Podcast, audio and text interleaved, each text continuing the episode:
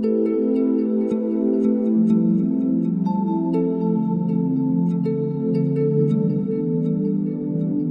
dia, boa tarde, boa noite. Meu nome é Guilherme Assunção, sou psicólogo, psicoterapeuta, trabalho com abordagem centrada na pessoa há mais de 10 anos e atendendo jovens, adultos e idosos e também estamos à frente do Revelando C já há algum tempo, trabalhando com pessoas adultas que foram abusadas sexualmente na infância e adolescência. Oi, gente, eu sou Kézia Cordeiro, psicóloga, psicoterapeuta, trabalho na perspectiva da abordagem centrada na pessoa, com psicoterapia individual de adultos e idosos, e também psicóloga no projeto Revelando Ser. Nesse episódio, a gente vai retomar né, o Revelando Filmes, que é dentro do nosso podcast. A gente está com esse projeto de trazer alguns filmes que têm nos ajudado nesse processo de reflexão sobre o abuso sexual, né, com foco nas pessoas adultas. E aí a gente vai estar tá trazendo alguns filmes, né, para estar tá pontuando a questão do abuso sexual e fazendo algumas reflexões de alguma maneira até retomando algumas coisas que a gente já trouxe para vocês, mas com esse exemplo do filme.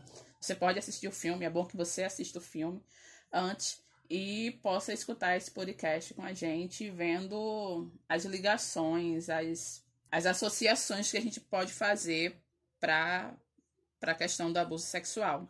Lembrando sempre, a gente vem lembrando isso desde o começo, né, fazendo o alerta de gatilho a gente convida sim a fala, a gente convida sim a desconstrução do muro do silêncio, mas com esse alerta para o cuidado.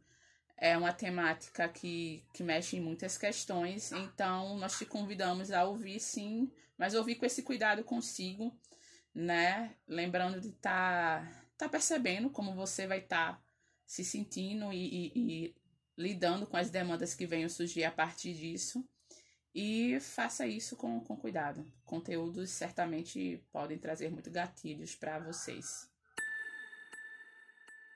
Então, e aí a gente vai hoje trabalhar o filme Jogo Perigoso. É um filme que, inclusive, já foi citado algumas vezes aqui no nosso próprio podcast, para exemplificar algumas das questões, e eu acho que por isso que também traz, né, que a gente vai retomar algumas coisas.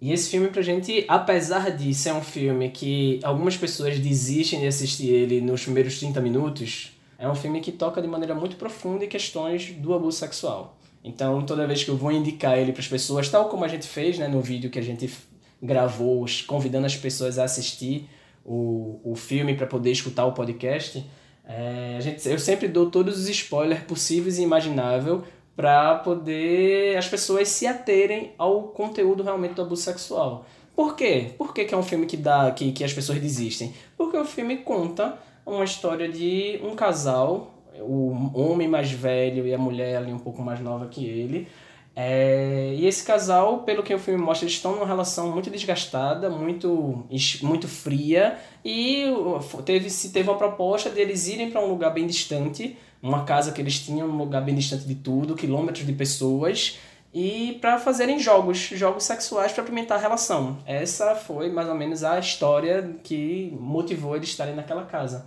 E aí, quando eles vão, e a mulher não sabia disso, quando eles chegam lá, o marido mostra para ela algemas mostra algemas para poder é, algemá-la na cama e poderem simular ali. Ele tinha uma fantasia, isso já tinha no filme da Marco Freitas para perceber que isso já tinha acontecido outra vez. Ele meio que se sentia simulando um estupro, isso excitava ele e tal, e ele queria fazer isso. E ela no começo você vê visivelmente que ela fica muito assim é, desconfortável, mas ela, e mais na frente a gente vê também, ela tem um perfil de mulher muito submissa, de que tá tentando fazer tudo para agradar o marido e tal, e ela topa no começo e deixa, e aí é, ele vai lá e vai algemando ela e tal. Só que no filme no começo mostra também que ele toma um Viagra antes disso, de começar essa interação, e aí o que acontece é que ele tem um ataque cardíaco em cima dela. Ele começa a começar a fazer o jogo sexual e ela começa a não gostar daquilo, e ela começa a ficar agoniada porque ele começa a ter uma fala mais violenta e mais agressiva. Ela começa a dizer que não quer, não quer, não quer, e nesse não quer, ele diz que vai ser mais gentil e que ainda quer fazer algo, ele tem um ataque cardíaco e morre em cima dela. E aí começa toda uma série de dificuldades, né? Porque ela tá algemada numa cama com o marido morto ali naquela casa e ela não tem ninguém por perto e aí começa toda uma saga de como é que ela sobrevive a isso. Para piorar, ainda tem um cachorro que é que fica por perto na redondeza que fica é, um cachorro de rua que fica comendo algumas carnícias de animais mortos e tal e aí esse cachorrinho, eles deixam a porta aberta quando eles entram na casa para poder fazer os jogos, e esse cachorrinho entra na casa e tal, e começa a interagir lá com o marido dela, enfim, tem umas cenas que são muito assim, muito difíceis de serem vistas. Eu até recomendo muitas vezes as pessoas não verem, ah, não olharem para o cachorro lá, arrancando um pedaço da carne do marido dela lá e tal. Enfim, tem umas coisas bem, bem.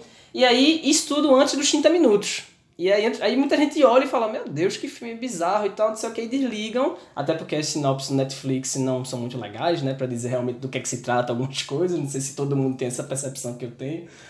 Mas aí, dali em diante, dos 30 minutos em diante, começa a aparecer de maneira muito forte a questão do abuso sexual. Por quê? Porque essa mulher, ela começa a, a ela começa a conversar com vozes que no filme parece como sendo vozes dentro da cabeça dela, mas essas vozes no filme tomam um corpo, né? O marido dela levanta e parece que tá vivo, mas na verdade é só uma uma alucinação ou alguma coisa do tipo, mas eles têm diálogos muito fortes sobre a vida deles e tal, então ele tá ali como se fosse vivo mesmo, a partir das memórias dela, dos registros dela, e também aparece ela mesma ali como um alter ego, aparece ela na forma dela enquanto mulher e tal, e que também tem diálogos muito fortes com ela e tal, e aí a trama se passa nisso, ela tá lá presa, algemada numa cama, e começa a aparecer esses personagens começam a dialogar com ela e começam a ajudar ela a se lembrar de fatos da vida dela que foram muito significativos e que talvez ajudasse ela a entender o que estava acontecendo. E é aí que o abuso sexual chega de maneira muito forte. A cena, né, essa cena inicial que, que Guilherme traçou aí, né, ela, ela vai trazendo algumas agonias, né, mas a gente convida que vocês passem por isso para a partir daí ou até já ir e percebendo algumas, algumas questões que são relacionadas ao abuso sexual. Você falou dela ter um, um, um, perfil mais submissa e tal, e aí eu já lembrei logo de quando a gente colocou em alguns momentos aqui que algumas pessoas que passam pelo abuso, né, acabam é, também tendo dificuldade de estar tá, é, se colocando, colocando a questão do limite, do seja da colocar limite e o respeito sobre o seu corpo, sobre sua vontade, né? E ela ela encara ou ela topa, né? É, essa viagem ou, ou fazer algo diferente para alimentar ou ressuscitar a relação deles lá.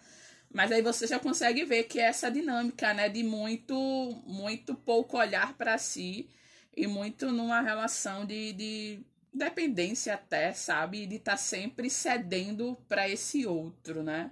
Não precisava nem entrar. Não entra nem na cena do abuso pra gente já olhar para isso, né? Pra poder estar tá percebendo esse movimento dela. Tava lembrando agora que ela quando ele começa a fazer a interação mais sexual e mais agressiva no momento antes dele ter o um ataque cardíaco, uma coisa que deixa ela muito desesperada é que ele querendo e ela dizendo não, e ele faça parecer real, faça parecer real, e ela é, grita e tal, e ela ali começando a ficar agoniada com aquilo, e aí quando ela começa a não querer mesmo, aí ele, isso, tá vendo? Agora tá real, ele fica como se fosse um jogo ainda, e ele fala: o papai vai conseguir o que ele quer. Quando fala do papai, você vê que ela entra em pânico, sai em cima de mim e tal. E ali é, é interessante porque esse filme, pessoal, assim, ele tem muita coisa que é muito metafórica, que, é, que fica dando pistas aqui e ali o tempo todo. É muito interessante. Eu acho que é, em algum momento, quando eu já assisti ele algumas vezes, eu fiquei me perguntando do porquê que o diretor mantém. Porque esse filme é baseado num livro de Stephen King, que é de suspense. E aí eu já fiquei, suspense ou terror, agora não sei.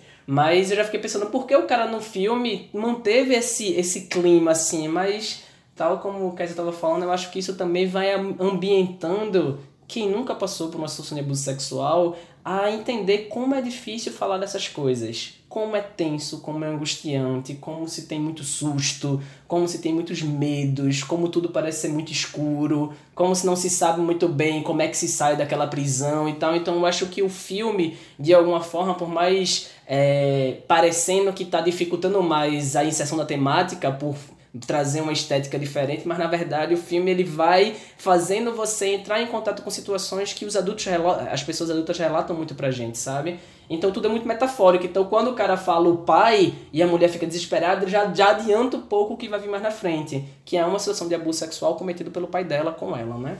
Mas é, cada coisinha desse podcast podia ficar muito grande, porque cada pequena coisinha a gente, a gente vê tantos indicativos de coisas, né? É, a, o, ele usar né, a expressão papai, ele trazer isso é o gatilho para que ela entre em contato naquele contexto com a lembrança do abuso, né? Ela ainda estava na, na questão da relação é, dela com o marido, né?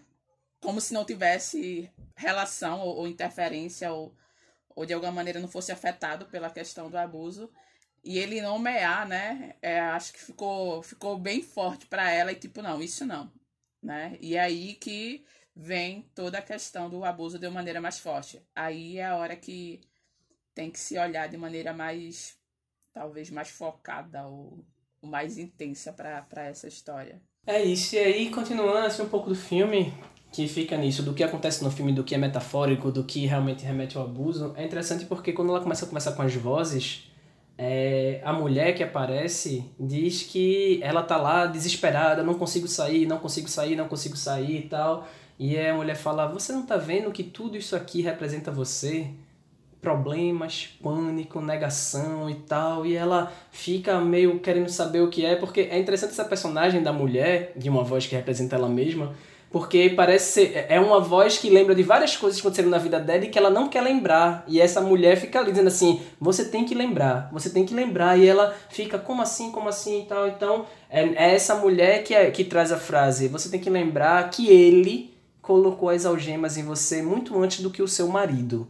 E aí ela, hã? Aí o marido, a voz do marido vai e pergunta, ele quem?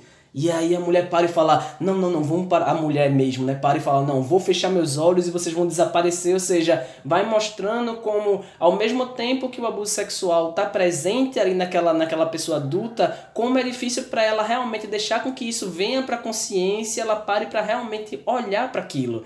Então, isso é uma coisa que é muito simbólica, é muito representativa de muitas pessoas adultas. As pessoas adultas, elas muitas vezes, que foram abusadas sexualmente na infância e adolescência, elas muitas vezes elas tentam, da forma que conseguem, e a gente vai falar um pouco mais sobre isso mais na frente, da forma que conseguem, elas tentam não entrar em contato com aquele conteúdo. Mas é incrível como esse conteúdo parece sempre estar tá ali sorrateiramente, tentando se apresentar em cada pequena interação, em cada pequeno registro, em cada pequeno gatilho que traz. Então é um lugar meio de limbo, onde eu nem paro para encarar o abuso sexual, mas também não consigo estar tá vivenciando experiências que toquem um pouco mais naquela situação. Então é sempre muito difícil. Então, lembrar, não lembrar, é, me abrir para essa possibilidade e tal. Então, é um desafio que muitas pessoas adultas passam também, né? O quanto abrir espaço para essa memória, esse registro chegar ou não, né? E nesse processo de abrir ou não espaço para para essa memória chegar, né? A personagem ela diz, né? Já não basta eu, eu estar aqui, né? Já não basta isso, né? Estar acorrentada numa cama com o marido morto, né? é, lutando pela vida, né? A, a, a voz lhe convoca a lembrar da experiência do abuso. E muitas vezes tem esse processo, né? Porque é, olhar para a experiência do abuso sexual, olhar para traumas, olhar para dores, olhar para processos que são difíceis, né? A gente faz isso na vida, né? A, a, os outros problemas da vida, eles não param né? Eles não dão licença, peraí, dá licença que agora eu vou olhar para essa dor, que agora eu vou de fato né, entrar nesse processo de crise existencial e trabalho me deixa, família me deixa, relações me deixa, e tipo, né, não há essa separação. Então, quando ela diz, né, não basta estar aqui e realmente é, é, não é negar que é uma situação ali de lutar pela sobrevivência, mas que é, a gente não vai ter esse momento onde as, as coisas vão estar paradas para a gente olhar. Eu acredito que, que há momentos em que de fato você vai lutando para sobreviver e para poder se ancorar e estruturar algumas coisas, mas que é é esse processo, né, meio que vai flutuando, sabe? De, de, de olhar e de dar conta dessa questão da vida. E o diálogo deles, né, dos três, ou se a gente pode chamar de três, né? Se é ela com ela e outra ela ali, né? Vai acontecendo nisso, né? Vai pro abuso, volta pra relação, volta pra, pra estratégias para sair daquela situação ali de, de né? De estar tá presa. Então, é meio que isso, né? Como você na dinâmica da vida. É entre o viver e o voltar para aquela experiência e o dar conta, e tem que tomar água, e tem que, sabe, tá cuidando das, das necessidades básicas, né? Mas também sem negar essas, essas outras questões que estão afetando aquela situação. Afetam até a percepção para olhar para olhar para a relação com o marido, para olhar para a relação com tudo, uhum. até com a questão de se manter viva. É, quando eu olho para essa frase que ela faz, né, para essa voz, eu fico pensando muito nos relatos das pessoas adultas, né? Eu, a gente já falou sobre isso dessa forma, né? tanto que eu já citei essa, essa passagem. Mas para mim, assim, muitas vezes uma pessoa adulta que foi abusada sexualmente, ela acredita que o que aconteceu no passado ficou no passado. E que ela, ao não falar sobre aquilo, ao não querer entrar em contato com isso, é como se aquilo ficou algo guardado lá atrás e ela pode seguir a vida dela adiante sem nenhum problema. Pode ser que tenham pessoas que consigam fazer isso e que não sintam nada. Como a gente já falou aqui no podcast, a gente nunca pode generalizar e dizer que todo mundo tem a mesma experiência com os eventos que acontecem e tal. Então pode ser pessoas que consigam fazer isso. Mas existe também um número grande de pessoas que, na verdade, não, não, não consegue deixar com que esse passado fique no passado. E aí é como se aquele passado, eu sempre brinco, é como se tivesse algum tipo de sujeira, sei lá, você vai, varre um quarto ali e tal, pega aquela sujeira toda, joga debaixo do tapete e diz, pronto, agora isso vai ficar guardado aqui. E você sai andando, só que antes de você andar é como se desse um vento e aquela poeira todinha viesse, grudasse nas suas costas e você sai andando e aquela poeira tá todinha grudada nas suas costas. E você continua carregando aquilo com você, mas você acha que não tá mais carregando aquilo. E aquilo tá ali, condicionando de alguma forma a sua vida. E muitas vezes, a gente já falou aqui também, que muitas vezes as pessoas, quando vêm procurar psicoterapia, elas não vêm muitas vezes falar do abuso sexual elas vêm falar de várias outras coisas que podem ser representadas por essa areia nas costas aí. Então ela vem falar de uma depressão, de uma ansiedade, dificuldade no relacionamento, enfim, várias coisas que a gente já falou ao longo dos, dos podcasts. E quando ela vem falando de muito sofrimento desse momento presente que ela está vivendo, aí o abuso começa a aparecer ali como algo significativo. E aí é muito doido porque a pessoa tá querendo falar do presente dela, da depressão, da ideação suicida, de alguma coisa, e aí começa a aparecer um outro tema que começa a apontar para uma dor lá do passado. E aí a pessoa pega e fala: peraí, peraí, peraí, eu já tô sofrendo demais com depressão, com ansiedade, com não sei o que, você ainda quer que eu vá lá? olhar para esse para essa história aí, então, que é a frase que ela fala, não já basta eu estar aqui, eu ainda tenho que estar tá lá de novo, de novo. Então é como se esse início do processo de entrar em contato com o abuso sexual, esse início do processo de se revelar para si mesmo, muitas vezes é muito difícil por conta disso, porque a pessoa já está sofrendo as consequências do silêncio, de anos de silêncio, e ainda entrar em contato com aquela dor que muitas vezes pode ter sido a pior dor da vida dela, é, é visto como um peso muito pesado naquele começo. Mas a pessoa vai lá, ela pergunta lá, mas eu tenho que estar tá lá? E a mulher, é, por que não? Tem que estar tá lá. A mulher continua ali meio é, incisiva, dizendo que ela tinha que lembrar, que ela tinha que lembrar, que ela tinha que parar pra ver aquilo. E no filme, meio que a contragosto, a personagem entre isso que dizer falou, beber água, dormir, acordar, descansar, não sei o que, ela vai lembrando em sonhos, em flashes e tal. E aí a cena do abuso que ela viveu começa a ir aparecendo pra ela e realmente se mostrando por que foi tão importante, né? Ainda nesse contexto, para completar um pouco essa, esse raciocínio, tem um diálogo que o marido tem um momento que ela sonha com o abuso, ela, ela dorme e sonha, e quando ela volta, a voz do marido dela chega para ele e fala assim: É, né? Você nunca me contou do dia do eclipse. Ah, tá, vamos falar do que aconteceu no abuso, né? A gente não falou ainda sobre que abuso foi esse, né? É, o que acontece no filme, o que mostra, é que é um dia lá nos Estados Unidos que ia ter um eclipse solar. E aí mostra, isso ela lembra, sei lá, quando ela dorme ela lembra disso. E aí esse, essa família dela tinha a mãe, ela, a mãe, o pai, duas crianças, a mais do que ela, e ainda estava grávida. Ou seja, eram quatro filhos, né? Um na barriga e três É, três, no, três já vivos e andando para lá e pra cá. Ela era mais velha, ela. E aí o que acontece é que todos vão para casa, uma casa que é uma casa do lago, e eles se preparam para pegar um barco, um iate, alguma coisa assim, para ir ver o eclipse solar lá no meio do lago. Só que a personagem principal não tá com vontade de fazer isso. No filme mostra que ela tem uma relação difícil com a mãe, tanto que mostra a mãe, ah, ela não quer ir não, então deixa ela pra lá, ela sempre atrapalha mesmo e tal. Então mostra que a relação dela com a mãe não é muito boa, e isso mais na frente vai ser bem importante. É... E esse pai aparece ali como um pai que diz: tá, se ela não quer ir, eu não vou deixar ela sozinha, vocês vão e eu fico. E a mãe fica meio chateada porque queria que a família toda estivesse junto e tal, e o pai decide ficar com ela ali. E aí eles vão para um balanço que tem ali, que fica perto do mar e tal, da, do lago ali, para poder ver o eclipse solar. E eles estão com um, um. Como é que eu falo aquilo? Aquilo é um. É um tipo um instrumentozinho que foi criado, que as, as crianças criaram para poder escurecer um pouco a, a, a vista, na né, visão, para poder ver. Um filtro. Valeu, moça. um filtro para eles poderem ver o eclipse solar melhor. Foram as crianças que fizeram e tal. E aí acontece, começa a ter uma interação do tipo, o pai tá lá, ela tá com um vestido, e aí o pai chega e elogia muito ela, você ficou linda. Aí ela vai e diz, ah, mas minha mamãe disse que o vestido tava muito curto. Ela, ele, não, você ficou linda do jeito que tá e tal. E você vai vendo no olhar do pai que ele começa a olhar para ela já com um olhar um pouco diferente. E nisso ele começa a conversar com ela e diz que lembra muito de, da época que ela era criancinha, da época que ela sentava no colo dele, que eles se divertiam muito naquele lago ali e tal. E aí ele pega e ela vai vendo aquilo, ela fala assim: ah, é constrangedor pensar dessa forma. Ela meio que tá ali super inocente, ela pensar que ela ficava lá no colo dele e tal. E aí ele pega, pensa em nome dos velhos tempos, ele fala isso, que tal você sentar no meu colo pra gente poder ficar vendo o eclipse, só tinha um filtro e tal. E aí ela fica meio assim, não, não, não, deixa pra lá, isso é uma ideia tola e tal. E aí ela fala, não, você é muito grande para sentar no colo do seu pai. E ela fala, não, não sou tão grande. E ela vai lá e senta no colo dele.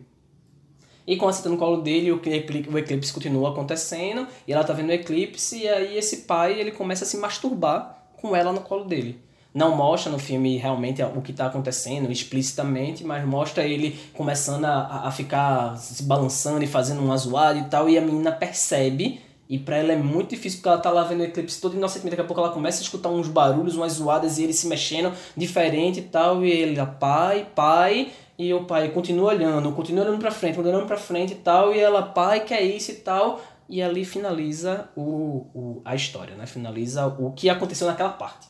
E aí ela acorda no filme, e aí chega a parte que eu queria falar. Então ela lembra desse abuso, do eclipse, né? E quando ela volta, o marido fala pra ela: Você nunca me contou do eclipse. Eles eram casados há, sei lá, 16 anos, 17 anos, não lembro agora quanto tempo.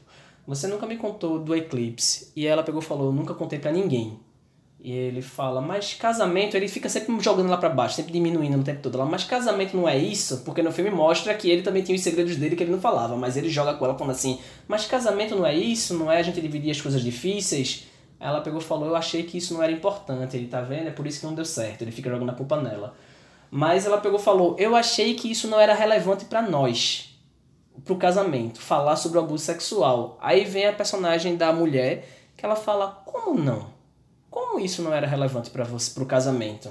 Ele falou: você se casou com um homem mais velho, tal como seu pai era mais velho que você. Seu pai era advogado, tal como seu marido é advogado. Aí a voz do homem fala: não esquece que eu bebo, né, querida? Que o pai dela também bebia. E se, aí, ela, aí a voz falando assim: você se casou com a única dinâmica que você conhecia. Aquela tarde nunca acabou. Você até hoje está aí.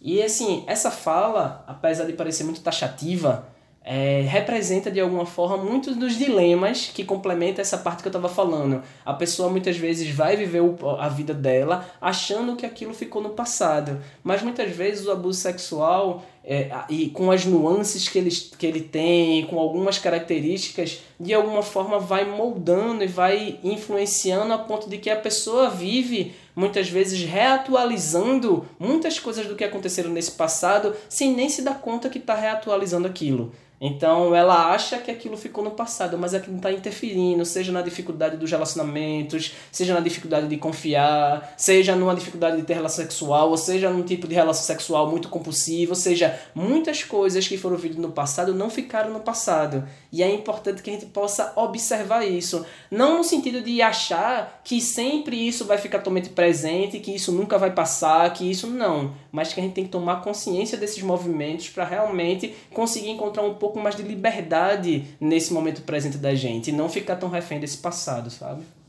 quando tu fala, né, de tomar consciência, eu acho que ele, que ele traz.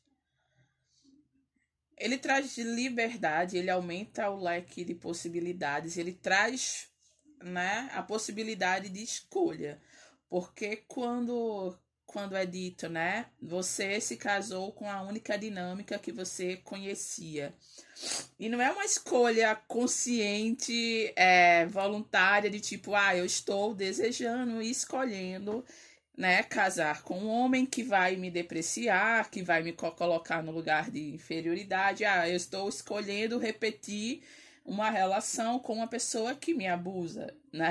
Não é não é repetir a dinâmica nesse sentido desse grau de consciência e de liberdade, de uma liberdade de escolher estar com, né?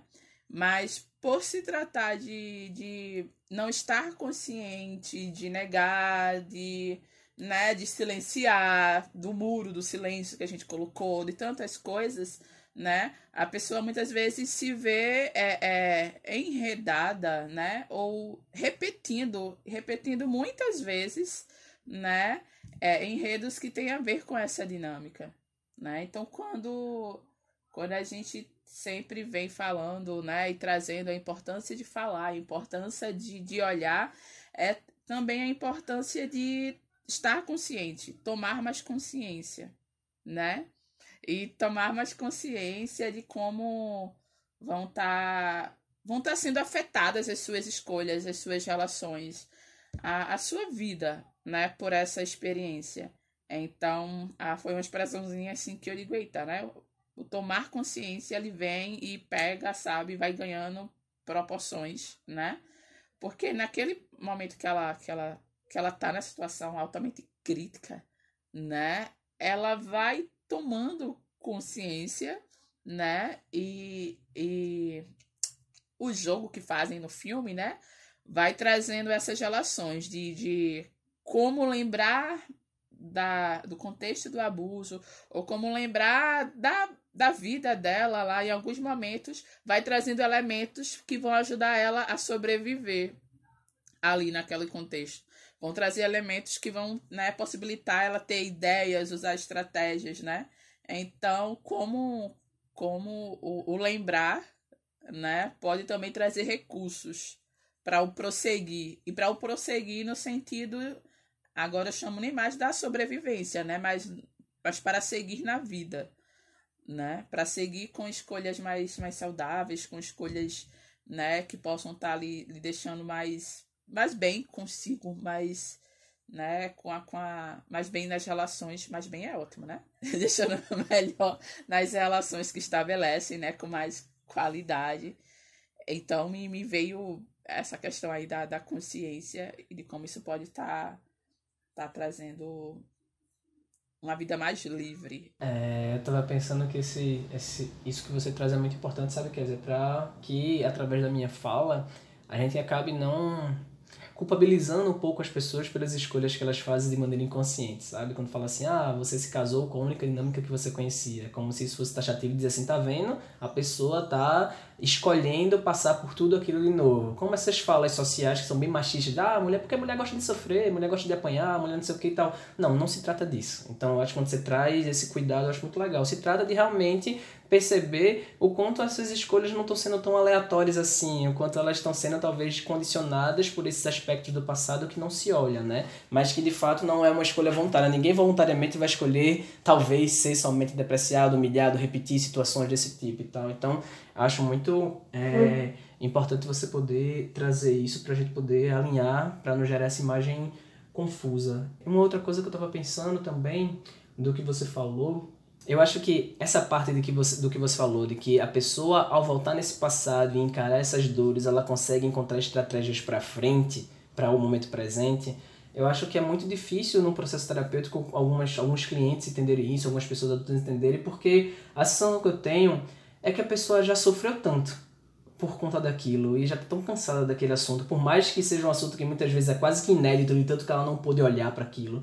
Mas eu acho que já existe um cansaço existencial tão grande que eu acho que o que a pessoa mais quer é ficar livre daquilo, sabe? Quando ela pensa em resolver aquela situação, ou ir para frente, ou ir para o futuro, ela sempre cria, a pessoa sempre cria uma imagem de que assim, eu quero cortar minha relação com isso, deixar isso ficar no passado e realmente continuar a minha vida. Então, quando vem essa proposta tipo assim, ah, veja, para você conseguir encontrar a saída da sua prisão presente, você tem que olhar naqueles fatos do passado, porque talvez lá contenha-se algumas chaves algumas peças fundamentais para você conseguir estar tá bem agora, a pessoa, caramba, então tenho que sofrer mais para conseguir chegar naquele lugar de maior liberdade, eu tenho que ir para um lugar pior para conseguir melhorar, porque a pessoa mais quer, caramba, eu só quero estar tá bem, pô, eu só quero não ter que pensar nisso mais, eu só quero que não quero perder um segundo a mais da minha vida lembrando dessa história. Então, por que que eu venho para cá e a gente tem que falar sobre isso, sabe? No outro filme que a gente falou, a gente falou sobre isso, né? Do quanto a, a cliente lá no, no Inocência Roubada, como ela falava, ah, e pra que eu tenho que ficar pensando sobre essas coisas e tal. Então, eu acho que é um convite que pode parecer muito paradoxal. para eu conseguir não me tá, não tá tão misturado com essa lama, eu tenho que mergulhar nela e tenho que estar tá lá estando melado com ela para poder depois conseguir entender o que sou eu e o que é, e o que é a lama, entender que eu não sou a lama, e conseguir poder caminhar de maneira mais livre, como você falou, sabe? Então, muitas vezes os clientes eles sentem nesse começo de terapia que eles estão piorando em relação a melhorar. Então, a gente já falou sobre isso em outros momentos. Então, quando eu não, entre aspas, falava sobre isso, pensava sobre isso, eu conseguia transar com pessoas sem lembrar do abuso. Mas agora que eu comecei a falar sobre isso, toda vez que eu transo, eu fico lembrando da imagem do meu pai, do meu tio, da minha mãe, da minha avó e tal. E desde quando isso está sendo bom? Será que trazer isso está sendo bom para mim? Então, por que, que eu tenho que falar disso? E a gente poder entender esse lugar de que a lembrança, o lugar de entrar em contato com essas dores, tem uma perspectiva de poder, entre aspas. Essa palavra é ruim quando a gente fala de terapia, porque parece que está vendendo uma cura milagrosa. Mas tem a perspectiva de poder realmente adentrar em algumas dores para poder curar, para poder ressignificar, para poder dar um outro lugar para essas dores da nossa vida. E assim poder encontrar essa liberdade do presente, sabe? Então não é o passado pelo passado, não é a dor pela dor, mas é sempre visando que lá contém algumas chaves para eu poder me libertar do que eu vivo atualmente, seja da minha depressão, da minha ansiedade, seja da minha dificuldade nos relacionamentos e tal. E para mim o filme exemplifica muito legal isso, quando ele mostra que é ela lembrando daquilo que ela consegue sair das algemas, né? Não é o passado pelo passado, né? Até porque as pessoas chegam com dores raramente, infelizmente, no processo de terapia, né, de busca de autoconhecimento, é, é um processo de cuidado preventivo, né?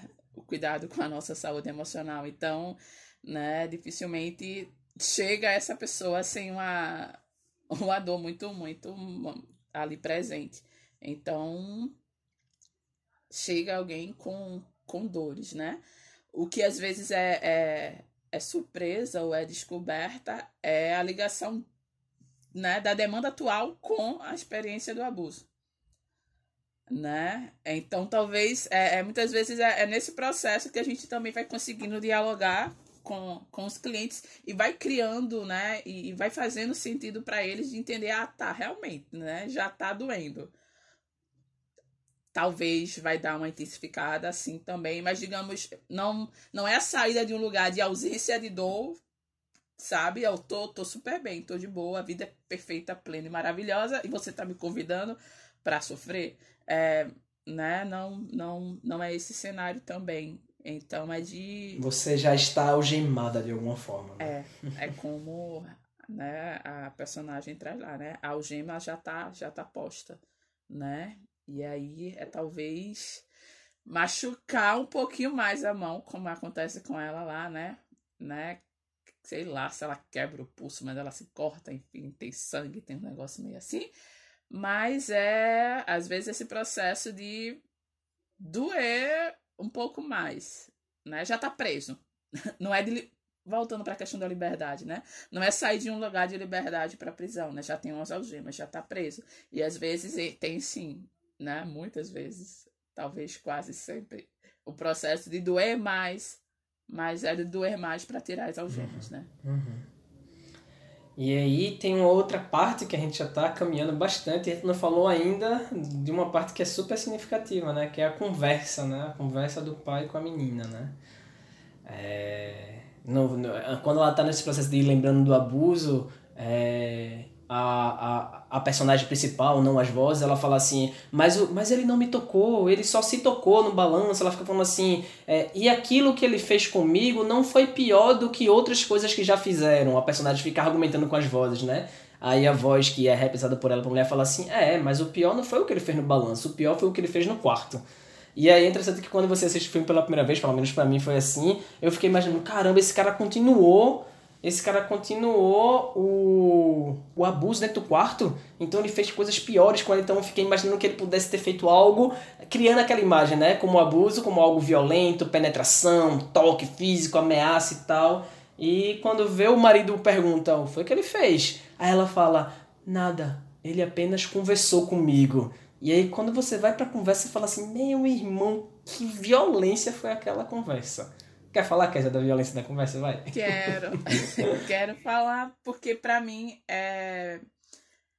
é um exemplo muito, muito, muito forte, muito evidente, né? Pra gente compreender várias questões, né? Que vão estar tá sendo desencadeadas na pessoa que passou pelo abuso. Porque na conversa, gente, lá no, no quarto, né? Ele, ele chega e a é um adulto, né? Nós estamos falando de um homem adulto, né? Com um vocabulário, né? Amplo, a possibilidade, né? De... Um repertório, né? De narrativa. Né? Isso, né? né? E a... com todas as ferramentas para realizar uma manipulação muito grande, né, distorções, né? Ele conhece aquela menina, aquela menina é a filha dele, ele conhece o movimento dela, né? Sabe porque, não só no quarto, Guilherme, eu vou voltar para a hora do, do abuso, porque me veio agora. Porque lá, na hora do eclipse, lá no banco, né? Ele, ele já usa do discurso para manipular. Porque quando ele diz que tá com saudade da época em que a filha sentava no colo, né? A gente olha, a gente percebe, né, muito claramente pela expressão facial dele, o tom e tudo, ele tá usando, né, o discurso e a palavra que sabe que vai afetar a menina, né, e vai dizer, eita, né, tô negando isso pro meu pai, tô negando pro meu pai essa lembrança de quando sentava no colo dele. Então, desde aquele momento, né, é, é incrível como ele tem esse repertório né? Essa habilidade, eu não sei nem se dá o nome de habilidade para isso, uma Macabra. habilidade para algo tão ruim, uma habilidade para a violência, né? Mas no quarto ele repete isso, porque é no quarto que, que ele, né, vai trazer de é melhor contarmos, né, isso logo para a mamãe, né?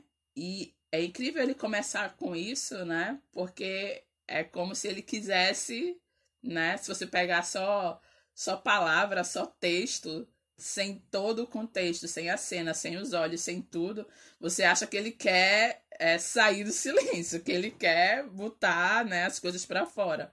Mas quando você vê toda a cena, você vai perceber que ele tá ali, né, é, construindo um, né, o muro do silêncio, como ele tá ali implantando a culpa na menina. Porque ele fala, ah, mas eu penso porque a relação de vocês não tá muito boa, né? E aí a menina já começa a ficar, eita, é, Guilherme falou um pouco isso antes, né? Que a relação da menina com a mãe não era uma relação legal. Então ele usa isso, né, já para dizer, né, de maneira direta, ó, a relação de vocês não tá legal. Vamos falar sobre isso mesmo com ela? E aí ele ainda diz, né? Mas ela não, ela não pode, ela não vai culpar você. E se você observar a expressão facial da menina neste momento, né? É uma mudança completa, né? Porque é na hora que eu acho que na, nesse momento, se eu pudesse é, é, determinar o momento, que é, enfim, determinar uma coisa muito complicada, mas se eu pudesse, né, pontuar um momento que para mim, onde a culpa entra e chega pra, pra mente, pra consciência, pro sentimento da, daquela menina, é nessa hora. Porque quando ele diz, ela não vai culpar você, né? E ela pega e traz aquela cara de espantada e tipo, né, eu culpada, né? Deixa eu só complementar essa parte que ele fala assim, tenho certeza que não. Aí depois ele pega e fala assim: quer dizer, não tanta certeza, talvez ela culpe um pouco. E aí, Pronto. continua. Exato, né? Não tenho tanta certeza, né? Talvez ela culpe um pouco. Ela e ele fala ainda depois, ela não pode matar a gente. Ela não vai nos matar. Então imagine, né, como, como cada é... frasezinha dessa que ele vai trazendo parece que vai botando ali uma camada de tijolo, uma camada de tijolo, uma camada de tijolo, como ele foi enredando ela de alguma forma e que ela não tem nem defesa para questionar isso. Exatamente. Momento. Até porque isso. é o pai, né? É uma figura de autoridade, uma figura de responsabilidade e tal, então é exatamente isso. É como. É, é, cada frase mesmo, cada palavra é, é, é uma camada de tijolo, é uma mordaça, sabe? Parece que, ó, né? É, amordaçou uma vez, amordaçou mais outra. E vai silenciando e vai culpando, né? E ela passa a acreditar que ela tem essa culpa porque a relação com a minha mãe já não tá legal. E ele vai colocando isso, né? E aí, é, é, quando ele também disse para ela que não, mas é melhor falarmos logo porque você não sabe guardar segredos. Uhum. Né? Responsabilizando ela até por isso, né? Ah, ah, você não vai conseguir, né? Ela, não, mas eu não vou falar, né? Não vou falar pra mamãe. Não, mas não pode falar pra mamãe, não pode falar pra ninguém. Nunca. Nem pros irmãos, nem, nem pras amigas. Seus irmãos, nem pras amigas. Nem entre a gente imagine, mesmo, né? É. É, ele fala assim, ele vai, ele, vai, ele vai costurando. Aí eu vejo outra imagem, sabe aquela imagem que tem muitas vezes que é uma mulher com uma boca costurada? É como se ele fosse passando a linhazinha ali em cada coisa. Ele fala assim: imagine você um pouco mais velha e uma amiga vem e conta um segredo e aí você tem vontade de contar. Não, nem nessa ocasião. Ou seja, ele vai pensando em muitas possibilidades, nem seus irmãos, nem ninguém, né? Você falou de linha, é ponto a ponto, né? Realmente, porque são muitas coisas, né? É, uma, é um trabalho de ponto a ponto que ele faz para silenciar, para culpar, para aprisionar, para algemar essa garota, né? De modo que, que ele traz, como eu falei por fim, né? Nem entre nós, né? Nós vamos sair deste quarto e, né? E, e isso nunca terá acontecido né? E eu lembro que quantas, quantas vezes eu, eu coloco aqui no podcast, né, a, a importância de você falar, ao menos para você mesmo, né?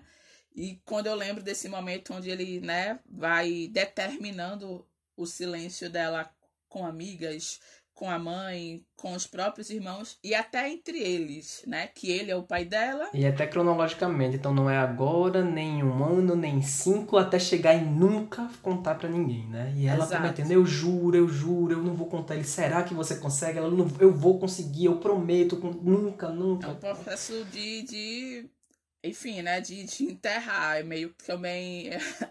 a imagem terrível que me veio agora, mas é, sabe, de de pá de terra, pá de terra, enterrando aquilo ali, sabe? Botando, né, no, no lugar do, do, do nunca. E quando você trouxe, aí me veio, né? Quando ela diz que, ah, não aconteceu nada no banco, ele não me tocou, não aconteceu nada na, no quarto, né? Só conversamos.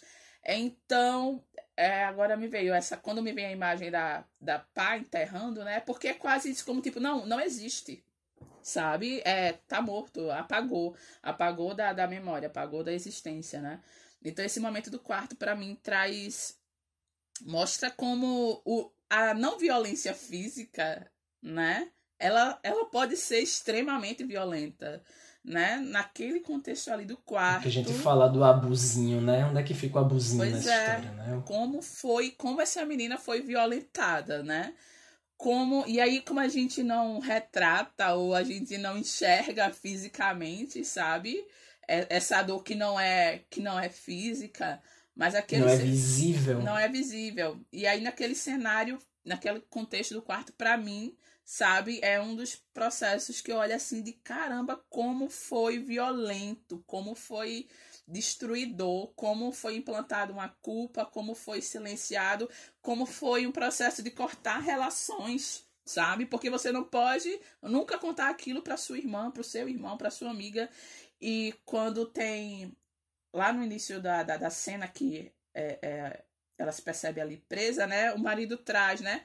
Ah, você tem duas amigas, mas você não fala muito com elas, então Quais foram as relações de amizade que essa mulher estabeleceu? Você nunca deixou ninguém entrar na sua vida de verdade, ele fala, né? Sabe? Então foi um processo de estar tá silenciando e, e, e destruindo e violentando em tantas instâncias que é difícil até de, de perceber, sabe?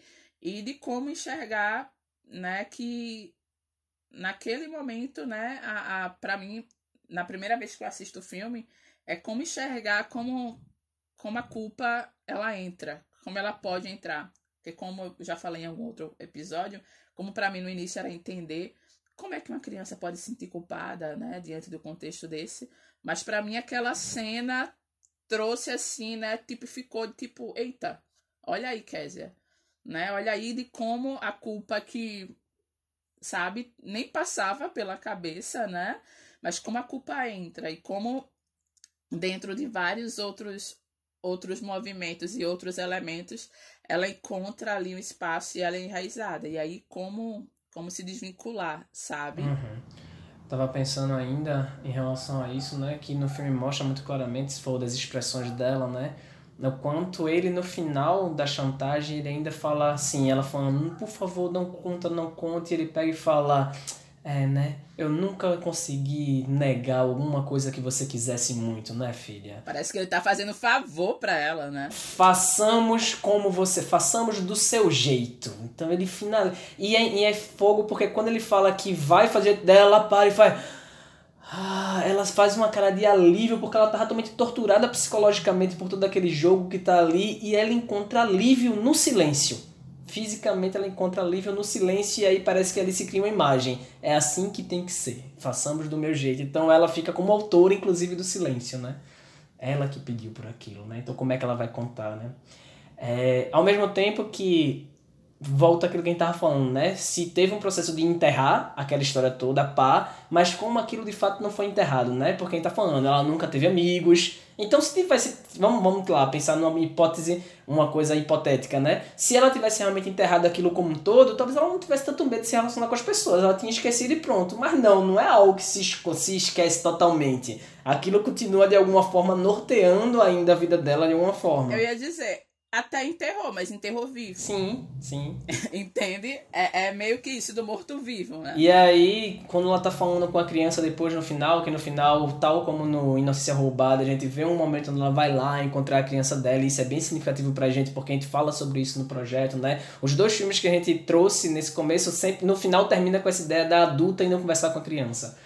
E quando ela conversa, ela fala sobre isso, porque ela diz: O que é que você quer que eu faça? E a criança, eu quero que você lembre. Aí ela fala: Você acha que eu não me lembro? Eu me lembro de cada detalhe. Eu me lembro de todas as vezes que eu fiquei preocupado com minha outra irmãzinha para que ele não fizesse nada com ela, para proteger ela e tal. Então ele fala assim: Mas aquilo não era função minha, minha função era ser só criança. Mas eu estava preocupada em estar tá protegendo minha outra irmã. Então, ou seja, como fica esse lugar ambíguo, né? Como fica esse lugar de algo que está enterrado ao mesmo tempo está super presente porque a pessoa está ali, perdeu uma inocência, perdeu um lugar de, de, de, de inocência mesmo, de confiança e tal, para entrar num outro lugar bem infernal, né? Então, assim, tem uma outra frase que ela fala no final com a criança que eu acho super forte, né? Eu tinha que me lembrar disso, eu tinha, porque a gente nem falou essa parte, né? Tem, um monstro lá no, no filme lá que é super significativo e que a gente nem tá falando sobre ele porque não vai dar tempo.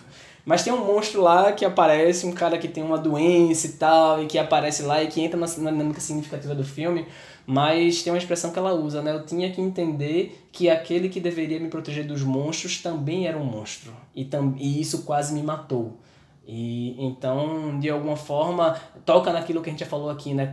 O quanto mais próximas as relações entre familiares, o quanto isso tem um poder de talvez ter mais prejuízo, de causar mais muro de silêncio, de poder realmente aprisionar mais a pessoa, né?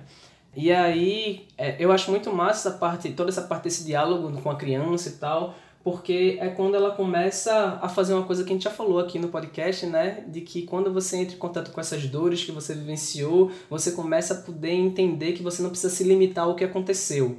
Isso metaforica, metaforicamente no filme fica aparecendo, porque toda vez que ela vai lembrar de alguma coisa, o eclipse está lá, parado, estagnado sempre naquele tom meio escuro, meio claro, nenhuma coisa nem outra e tal. E aí no meio pro final, quando ela consegue entender que as algemas do pai eram o silêncio, que a relação dela com o marido também era uma outra prisão, mediada pelo conforto que ele dava, mas sempre uma prisão ruim, porque ele diminuía ela o tempo todo. Então, quando ela começa a perceber essas coisas, ela consegue falar com a criança dela e falar: "Acho que podemos, acho que já, o sol pode voltar a aparecer. Acho que merecemos novamente que o sol reapareça."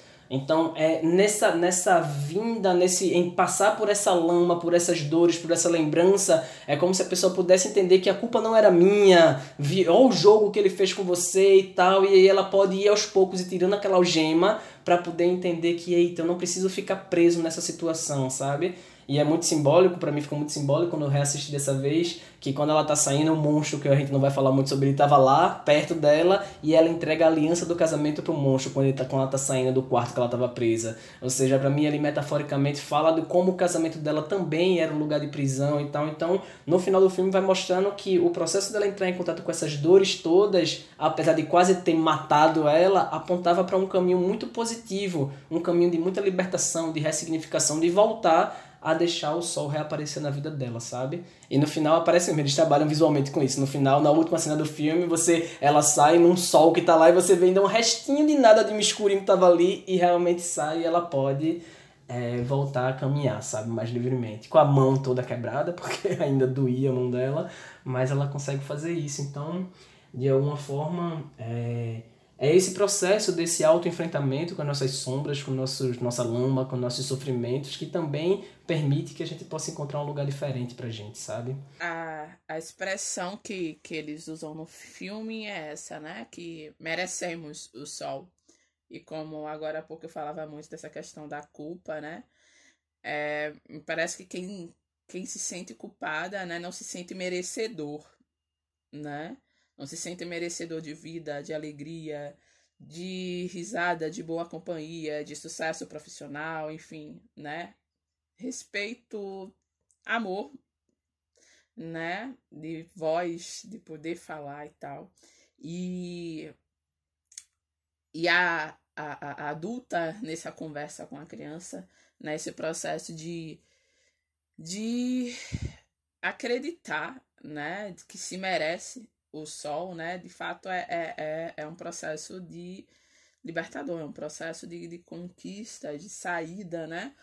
Porque é, é, é, eclipse existe, né? Lama existe, sombra existe, chuva, enfim, tempestades, coisas densas e tensas. Elas existem, elas são reais, né? Mas me, me parece que, que acreditar que se merece o sol, que se merece a luz, que se merece é esse, esse, esse movimento também de, de poder sair, sabe? Porque a, a cena é ela saindo, ela caminhando, é quase que um desfile pra vida, né? Ela ali, aquele solzão uhum. assim, enorme, né? Ela ainda bota o óculos escuro ainda pra poder. ainda tá, no sol. né? Ali super arrasando, total, né? Então, esse processo de, de, de encarar o eclipse, encarar a lama, encarar as dores, mas acreditar que se merece o sol é preciso também, porque não basta o sol existir, é necessário que se acredite que você merece ele, né? Então, para poder olhar e tá com a mão machucada e coloca os óculos e tá tudo certo e caminha, sabe? Uhum. Com, com as ajudas necessárias. No final das contas, como tem na última cena lá, ela olha pro monstro que ela vai ver lá no tribunal e ela vê que na verdade ele era menor do que parecia, assim, menos assustador do que realmente era, né? Então, é, isso é um paradoxo, assim, enquanto a gente não olha muito para nossas dores, parece que elas são muito grandes. E eu não quero minimizar dizendo que elas são pequenas, mas quando você consegue entrar em contato com elas e você consegue se fortalecer, se reconhecer e conseguir se liberar de muita coisa, no final você pode olhar para eles e falar assim: caramba, elas não precisam ter esse tamanho todo. Elas não precisam ser tão assustadoras assim. Eu posso lidar com elas. É, e eu penso muito né, nesse podcast. A gente, a gente não faz muito uma coisa que eu acho que em outros podcasts tem, que é falar diretamente com o ouvinte da gente. né? A gente não fala muito, a gente fala muito entre a gente. né? E eu tava pensando agora que eu queria falar para as pessoas que passaram por isso que de fato para vocês que passaram por isso, né, que vocês possam acreditar se vocês estão se vendo dentro de uma prisão, dentro de um lugar onde vocês não estão vendo saída, dentro de um lugar onde está tudo meio escuro, meio cinza, meio eclipse, nenhuma coisa nem outra, que vocês possam saber que é possível não ficar nessa solidão o tempo todo. Lógico, precisa desse autoenfrentamento, precisa de uma ajuda profissional, caso você não esteja conseguindo lidar com isso sozinho e tal, mas que é, você não precisa se limitar a acreditar que sua vida tem que ser restrita ou sempre determinada por esse cinza, sabe? Existe vida para além do abuso. Existe vida para depois de a gente poder olhar para essas coisas todas. Então, fica um convite da gente do projeto de poder realmente estar tá facilitando, estar tá conversando, estar tá dialogando, estar tá se aproximando das pessoas que passaram por isso. Então, é isso. Acho que hoje a gente se alongou um pouco, né?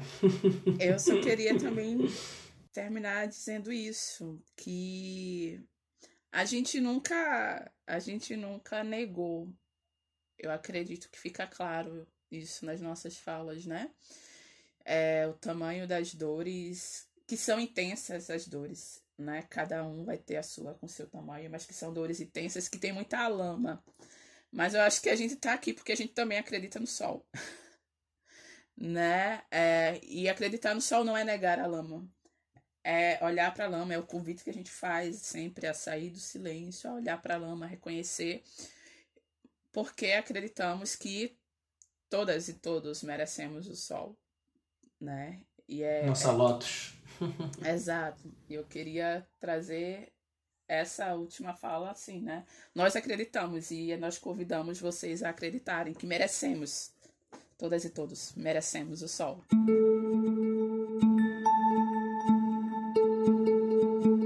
É isso, pessoal. Queria agradecer novamente a todo mundo que está aqui com a gente, escutando a gente. Estamos recebendo feedbacks muito legal de várias pessoas escutando a gente em vários lugares do país, em lugares até mais distantes e tal, e que estão entrando em contato, e isso está fortalecendo ainda mais a estiga que a gente tem de estar tá aqui trocando e tal. Então, quero muito agradecer vocês por estarem com a gente e por, por compartilharem, se sentir que outras pessoas podem se beneficiar. Segue nossas redes sociais aí, que Kézia sempre repete muito bem. Eu nunca lembro muito bem delas, que eu não sou muito de rede social. Ela vai falar depois de mim. E é isso. Vou me despedindo de vocês por hoje, tá bom? Um abraço e até o próximo episódio. É isso, gente. Continua acompanhando a gente aqui no podcast trazendo esses feedbacks que têm sido muito importantes para a gente. Entre em contato com a gente, seja pelo e-mail revelando-c@gmail.com ou pelo nosso Instagram, que é o arroba revelando C. As pessoas têm normalmente utilizado o Instagram, né, para estar tá conversando com a gente, então ótimo, tranquilo. No Instagram você também vai ter o número do celular da gente, do projeto, você pode entrar em contato com a gente por lá. Mas chega junto da gente. Traz a tua história, traz a tua experiência, traz tua experiência com a lama e com o sol, que a gente está aqui para acolher cada momento e caminharmos juntos.